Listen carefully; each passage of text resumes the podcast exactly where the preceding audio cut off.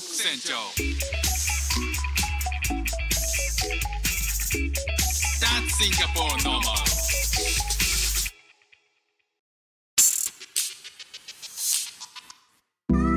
どうも、フック船長です。えー今日はですね、ゲスト、また来ていただいてるんですけども、今回初めて主婦の友達に来てもらいました。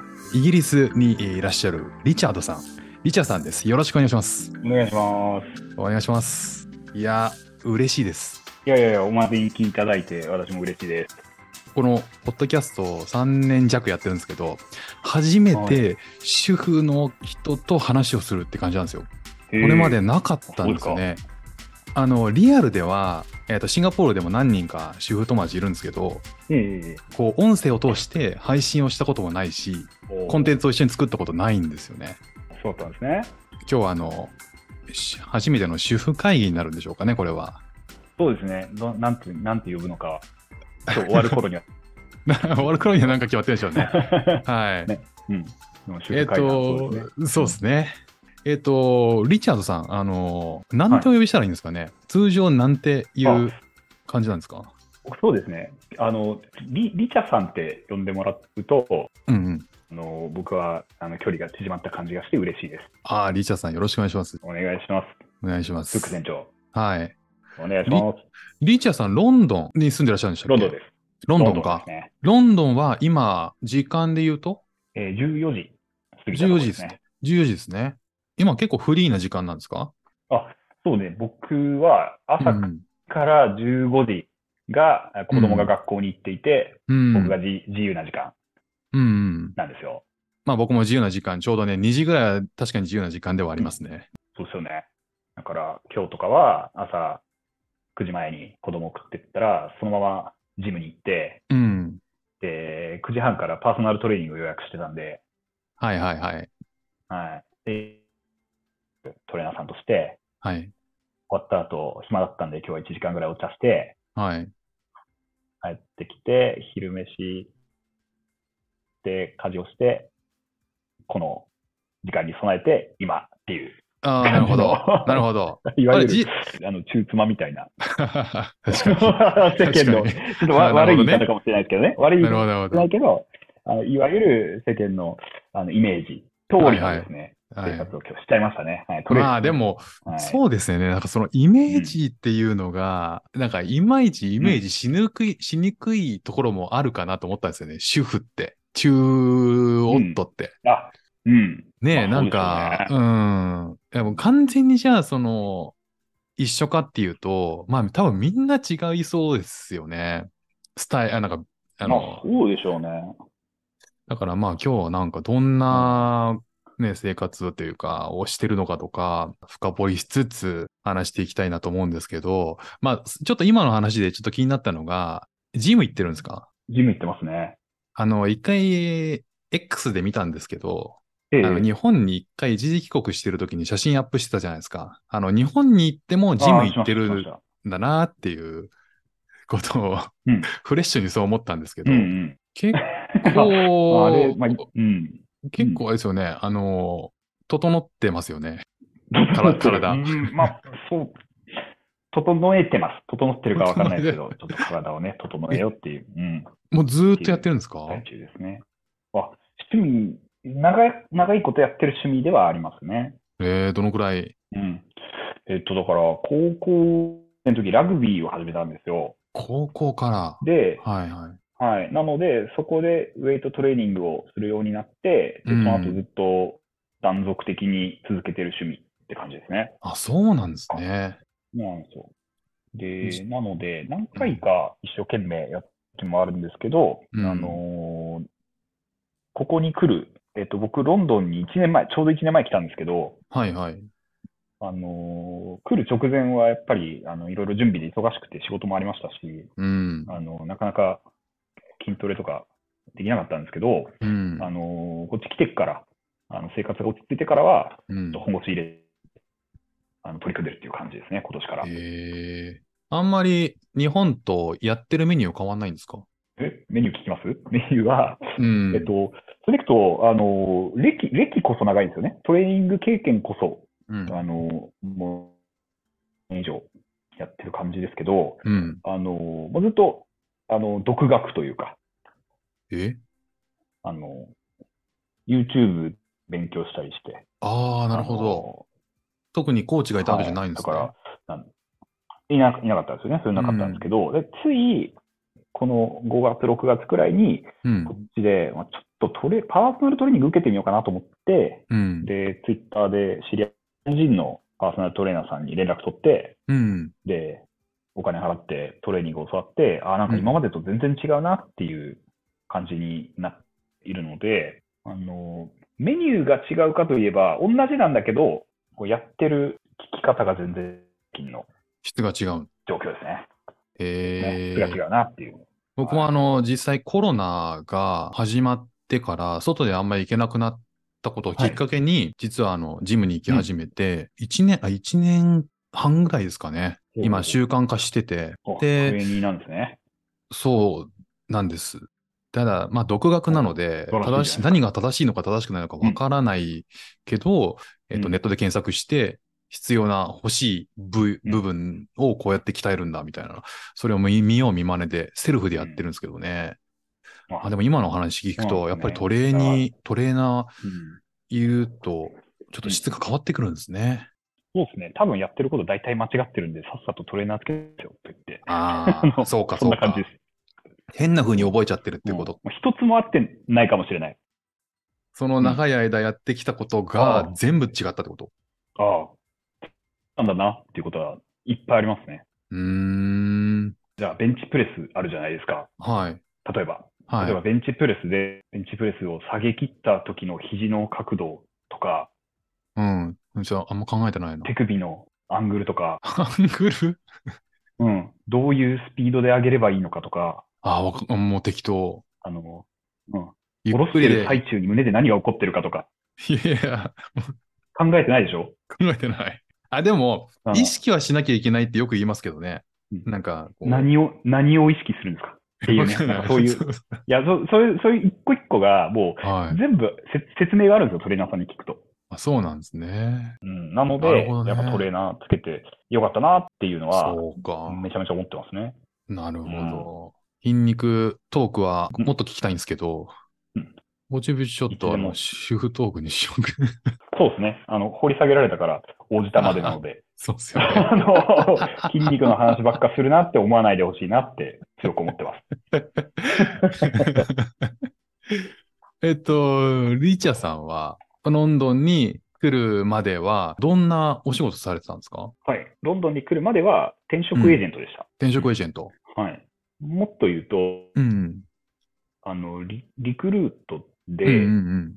あの、海外駐在専門の転職エージェントやってました。海外駐在の専門ってことは、海外駐在に行きたい、き希望している方が、海外駐在がありそうな会社を探して、まあそういう要望があるんですね。そうですね。で、どちらかというと、えっと、企業さんが、えー海外の拠点に、例えば責任者を、えー採用して送り込みたい。ああ、うん。という要望を受けて、要するに求人をお預かりして、で、それにぴったりの人を探してスカウトして、えーどうですかと。つなぐっていう、いわゆる転職エージェントのお仕事をやってましたね。うーん。なので、あのー個人、個人側はまあ海外に興味があって、海外行きたいですっていう人が多かったです。まあそうですよね。まあ個人側もあるし、企業側が求めてることに応えることもあるしってことですね。どっちもやるんですね。そうです。そうです。うんそうです。うんうんうんうん。はい。だからこっち来る前5年間はそういう仕事をしてましたね。ええその前もあるんですか？そうですね。あの、一つで、えっ、と、総合商社に入って、あの、鉄鋼の貿易のお仕事をしてましたね。具体的には、あの、石油ガスを掘るための鉄パイプ。鉄パイプを、あの、石油ガスを掘削する会社、いわゆる、まあ社、ガス会社うんうんですね。で、えー中東とか東南アジアのえー石油ガス会社が、まあ、掘削に必要なパイプを購買するっていうところに対して、日本のメーカーさん、鉄鋼メーカーさん。と交渉して仕入れて販売するっていう、そういうお仕事をしてました。なるほど。えまあまあ、それも全然違いますね。仕事と、の内容としては。そうですね。そっからリクルートね、行って、それで今、ロンドンで中夫をやっていらっしゃる？中央と。うーん。もうなんか。全然、全然なんか一個前、一個前のなんかこう、海外、えっ、と、リクルートにいらっしゃった時と、今は、はい。あの、リクルートにいらっしゃった時に、こう、主婦になる可能性っていうのはある状態だったんですか？それとももう、あの、奥さんがじゃあ海外に行くよ、ロンドンに行くよって言ったのは、もう晴天の霹靂な感じなんですか？まあもう、寝耳にウォーターですよね。ルー大芝じゃないですか。はい。はい。完全に晴天のなんとやらで、あのー全く想定してない提案だったから、うん。うろたえましたよね。奥さんは、でも海外に行く可能性のある仕事だったんですか？うん。えっ、と、もうはっきり言ってないと思ってました。ああ、そうなんですね。うん。まあ結果から見るとあったわけですし、実際今いますからね。まあまあまうん。はい。なんですけど、あのーそうだな。いや、でもやっぱり想定はしてなかったんでびっくりしましたよあ。ねう。ん。ご経歴を、あの、さっきい伺って、まあ、もともと商社に、総合商社にいらっしゃったので、海外に対しては全然免疫がある状態。もちろん、あのうん、出向してらったりとかしたんですよね。あ、僕、海外赴任の経験はなかったです。ああ、そうなんですね。そうなんですよ。海外、でも海外にい生活したいというのはあったんですか？どっかにああは。、と、それでいくと、うんあ。のー行く、まあそもそも大学で就活してるときは、まあ、グローバルなビジネスパーソンになりたいと思ってたんですよ。はいはいはい。だから、商社に入ったら当然海外駐在するだろうって思ってました。うんうんだし、今の奥さんは大学生の時からお付き合いしてるので、うん。うん。あの、だ僕が商社マンで、えー就職したので、いつか海外に赴任するってなったらもらうって思ってました。確かに確かに。逆ですよね。うん。なんですけど、まあ、僕、住商、あの、商社の仕事は、あの、うん残念ながら、こう、あの、まあ、挫折したと思っているんですね。うん。まあ、合わなかったんですね。あなかった。自分にはあのできないと。思ってしまって、もっと、もっと自分がこう、夢中になれる仕事を探したいっていう思いで、27、うん8 7歳の時に転職活動したんですけど、うん、その時思ってたのが、あの、自分が、こう、成し遂げたい、心からやりたい、思ってない仕事のアサインメントで海外についていく。その時に、妻に仕事を辞めてついてきてもらうって、本当に自分がやりたいことだろうかって思ったんですよね。うん。全然気乗りしなかったんですよ。その、ああ、ドバイについてきてくれと。はいはいはい。うんもうイメージできなかったんですね。うんその、その、行った先で、あの、自分がたの、うんあの、幸せ度に満たされた状態で生活できるかっていうのが、イメージができなかったんですね。そうですね、そうなんですよ。なんか、で、話戻りますけど、妻は、あの、やっぱりその、私、あの、外国語を勉強する大学だったんですけど、あの、妻も同じ大学で、はいはい。あの、海外の留学経験もあるので、ええあの、少なからず社会人になったら海外赴任するとか、海外出張するとか、そういう未来を思い描いて、う。確かに。はい、会社に入ってるので、なので、なんていうんですかね、だけの仕事じゃなかったわけですよね。一生懸命就活して入った会社で正社員として働いてると。うん。うん。その、そそんな仕事を、こう、まあ、なんだ、自分がそんなに乗り気でない仕事のために辞めてついてきてくれる。まあ、これは言えないよなって当時思って転職活動してたっていうのは、ね。なるほど。なので、あの、で、今度リクルートに入って、もうリクルート行ったら海外赴任のチャンスなんてほぼないわけですよ。ほぼ、はいはいはいゼロって言ってもいいぐらいうん。ないんですよね。ええ。で、でえーある時、あの、妻が、あの、ちょっと海外赴任の候補に数えていいかって言われてるんだけど、どうかなっていう相談をはいはいはいはい。に、はい。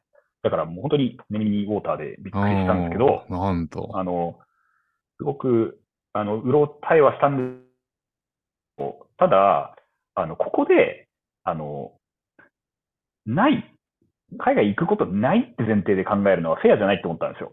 うん。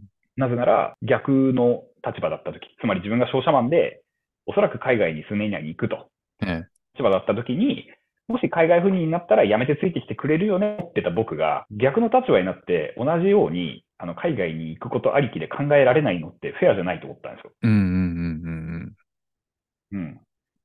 こはフラットに海外に一緒についていく。その時は僕仕事辞めなければいけない。うん。その前提でありかなしかっていうのをその場で考えてですね。で、ある時在宅勤務してて、二人とも。で、昼休みにその話、あの、1時間以内で、まあ、いいその時は行こうっていう前提の結論を出して、おー。えーいます。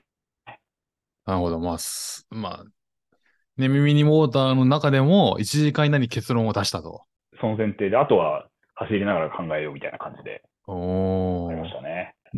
なるほどね。そこを何がひいろいろありますけどね。うん。あの、まあ、いうん。いろいろある中で、まあでも、い、い、行くっていう結論を出したので、あの、結果的にポジティブに考え始めたっていうのはもうその1時間以内に始まったと思うんですけど、はい。ちょっと怖か、怖いなとかって、こう、ひあの、ネガティブな部分で言うと、何を考えたんですか？うん。あ、そうですね。だから、えっと、断ろうっていう結論に至る可能性の要素です。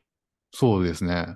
あの、うん。だから断るとしたらこれらを守るためだなっていう要素は、うえん。一つ目には自分のキャリアですよね。ええもっと言うと、自分の出世の可能性と言った方がいいですね。はいはい。まあ、リクルートいて、長年、うだつが上がらなかったですけど、まあ、ようやくちょっと手応えをつかみかけていて、あとうん2年くらいあれば上に上がれるんじゃないかみたいなうんことを、うんまあ、あの、野心としては持っていたええので、で、それを、まあ、来年のタイミング、ちょっと1年後に海外かもっていう話だったんで、じゃあ1年後にこれやめたらどうなるか。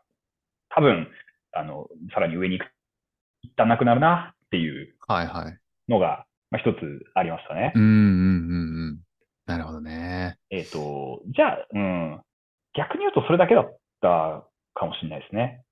うん。まあ、キャリアそ。の、うん、出世ですかね。キャリア。ええまあ、当時はキャリアって思ってましたけど、今考えれば出世のことだけだったのかもしれないっていう感じですね。ああ、なるほど。はないるほど。うんで、まあ、はいそれを、うんじゃあ行くよっていう、ついていくよっていうのを、まあ、1時間で決めたっていう中で、うんどう飲み込んだんですか、あ、それでいくと、あの、二つあって、えっと、大きくは一つのことなんですけど、うん。僕が出世するために諦めるものの大きさと出世して得られるものの大きさを比べたって感じですね。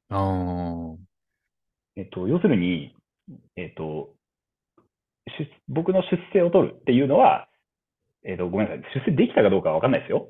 あの、まあまあまあ残ったら頑張ってそれは未来のことはね出世を目指してわかんないですからねはい。はいわかんないです。はい。なので、そういう前提なんですけど、うんあの、えっと、もしそれを選ぶってなると、えー引き換えになるのは、妻に、えっと、海外諦めてくれっていうわけじゃないですか。うんうんそしたら彼女は、えー会社に行けません。もう今後、海外赴任の候補には数えないでくださいってええ宣言し、で、この、えーイギリス、今来てるロンドンのポジション、うん代わりの、ね、多分彼女より若い男子に、うん。うんあの、話が行って、うん。代わりの者が1年以内に赴任して、で、彼女は、その代わりの後輩の彼が、ロンドンで大活躍して、大変な困難も乗り越えて、大きえくして帰ってくる様子をずっと日本から見届けるわけですよ。はいはい。なるほど、と思ったし、うん。あと、海外に2年間行って帰ってきたら、私の当時、あの5歳と3歳の息子たちうん。が2年間海外で暮らして、あの、まあ、帰国子女になって帰ってくる。うん。そうですね。5多分歳、3歳だったら。大変だとは、うん、言って大変だとは思うけど、でも英語を身につけて帰ってくる。いはいはい。ろんな経験積んで帰ってくる。うん。うん。そういうのって、なんか100万、200万積んでもできない経験だから、そうですね。うん。だし、今を逃したら、次もなっていう年齢だと思ってたので、うん。で、じゃあ、それらの子供たちの機会ですね。私で帰国子女になるっていう子供たちの機会と、あの、妻が、あの、微妙な気持ちで、これを積んでいくっていうことを、はいはい。うん、その引き換えに私があの1個上がれるか上がれないかみたいなものって全然ってないなって、まあ、思ったっていうのが決断の経緯ですね。もう洗いざらいというか。そうね。そうですよね。あとは、あの、そうやって結論が要因としては、私自身が転職エージェントっていうのは大きいと思うんですよ。うん。その妻のキャリアの機会ですね。ロンドンへの駐在の機会っていうのが極めて稀なケースだってよく知ってるので、。うん。まあ、うんやりたくても、これは素晴らしいやりたくても、行きたくても行けるもんじゃないですからね。そうなんですよ。本当に運任せの世界なので、そこは、あのすごくあの幸運な機会に恵まれたと。あとは私のお父さんがイギリス人で、あのイギリスはのそうなんですね縁のある場所なので、いつか暮らしてみたいって思ってたんですけど、うん。あの今回断ったらそういう機会はもう二度と訪れないだろうっていうくらいには、そりゃそうだ。あのもう一個があの転職エージェントの仕事が好きだったっていうのは大きいと思うんですよ。へえ。うん、この仕事だから、もともとあのすごく自分に合ってる仕事だと思って転職をしましたし、で、えーまあ、実際に何年も続けていく中で、あこの仕事とっても好きだと。なので、うんえーもし2年後帰ってきて、でもう一回雇ってくれたらすごいありがたいし、雇ってもらえなくても、まあ、他で雇ってくれるだろうっていううん。見立てはがあったので、うんうん。あのそういう意味では1回2年間仕事離れるだけだったら、うん。まあ、あの大きく自分のキャリアをあのなんだろう後ろるような重荷になるようなことではないなっていうふうな判断ができたっていうのはあのあります。なかなかそう思えることって少なかったりすると思うんですよね。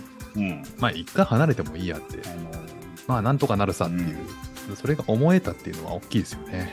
そうっすね。で、やっぱ、なんだろうな、研究が避けられないのは、あの男性として珍しい判断だからっていうのはね、やっぱ多分にあると思うんですよ。まあ、そうですよね。うん、やっぱり、こうね、あの、じゃあ仕事辞めるんですと、なんでって、奥さんの海外赴任についていくんですって言って、で、これ言った時に、こうなんか、好意的な反応以外はなかったですね、ほとんど。うん。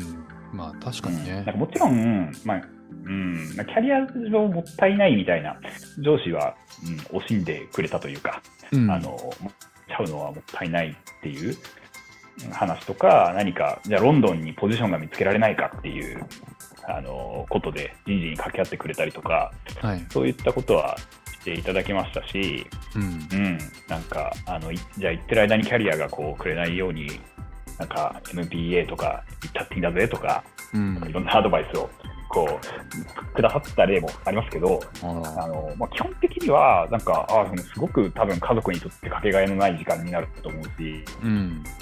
あのこんな判断してかっこいいよねっていう、賞賛に近い声がかなり寄せられましたよ。はいはい。うんはい、で、自分もどこかこの判断がかっこいいんじゃないかって思う部分も少なからずありましたし、うん。うんうん、何かこう、今まで思えばずっと仕事中心で、仕事が大好きって思いながら楽しく日々を過ごしてたわけではないんですけど、うん。やっぱ離れて離れてみて、かなり仕事を重視して、いや生活してたんだなっていうことはいろいろ気づきましたし、うん。うん。うん、で、まあ、人生のうち2年間ぐらい、あの家族のこと、子供の中心に考えて過ごす期間もいいんじゃないのかなっていうのは、素直に思いましたね。ねそうですよね。